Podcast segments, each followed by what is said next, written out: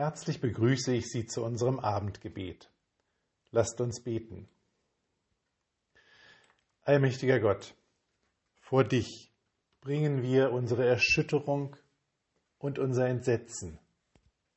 Gott, Frieden wollen wir und Frieden suchen wir, aber immer mehr sind wir von Krieg, Hass und Terror umgeben. Greif doch du ein und schenke dieser Welt Frieden. Du allein vermagst die Herzen der Menschen zu wenden, derer, die Gewalt tun, derer, die im Hintergrund die Strippen ziehen, derer, die Befehle ausüben, derer, die Befehle geben. Du allein vermagst die Herzen der Menschen zu wenden. Tue es. Wir bitten dich für Israel und Palästina, dieses geschundene Land. Wir bitten dich für die Menschen, die als Geiseln genommen sind. Wir bitten dich für ihre Verwandten und Freunde, die in Angst leben. Herr, erbarme dich. Wir bitten dich für die Getöteten, die Verwundeten, Israelis wie Palästinenser und für alle ihre Verwandten und Freunde. Herr, erbarme dich. Wir bitten dich für die, die alles zwar überlebt haben, aber doch alles miterlebt haben. Herr, erbarme dich. Wir bitten dich für alle, die Angst haben, Angst um ihr Leben, Angst um ihre Lieben, Angst um ihre Zukunft. Herr, erbarme dich. Wir bitten dich für die Soldatinnen und Soldaten, für ihre Verwandten und Freunde. Herr, erbarme dich.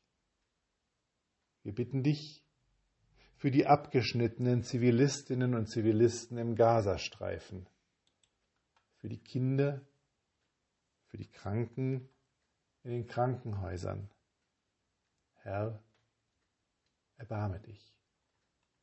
Wir bitten dich für alle, die noch immer oder gerade jetzt nach Wegen der Verständigung, der Versöhnung und des Friedens suchen und diese Wege auch gehen. Lege deine Kraft in sie.